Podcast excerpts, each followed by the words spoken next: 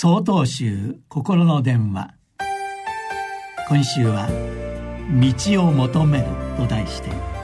愛知県薬師寺佐々木優勝さんのお話です。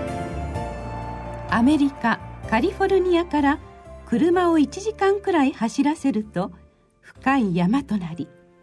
その中にアメリカ人が運営しているソノマという小さな全センターがあります。私は今ここで修行している人たちにおけさの縫い方を指導するために滞在しています。全センターは広い敷地の中に寝泊まりに使われる手作りの山小屋が点在しその他に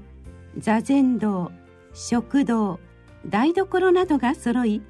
10人ほどが共同生活をしています。朝5時に起きて座禅をし度胸をした後全員で食事をいただき掃除をします。そしてそれが終わると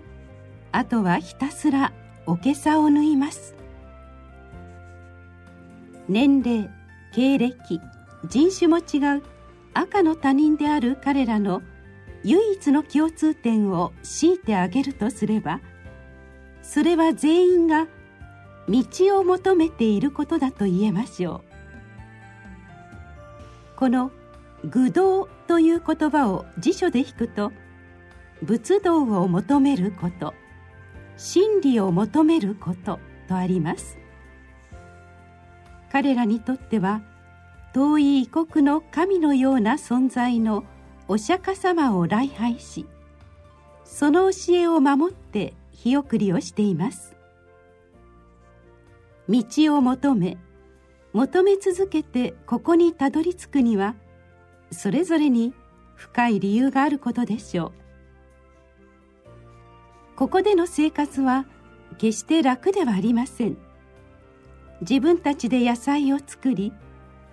大都会の喧騒を離れて座禅をしに来る人の寝泊まりの世話などをして生計を立てています。古くなったものでも大事に使い食べ物も決して無駄にしません。物があふれている消費大国アメリカであえて不便で質素な生活を選択した動機を聞いてみると本当の自分の生き方を探すためにここに来たと答えてくれました。修行を共にし一緒に歩み続けている彼らを見てこの小さな山小屋はひょっとしてとても大きな修行道場なのかもしれないと今感じています。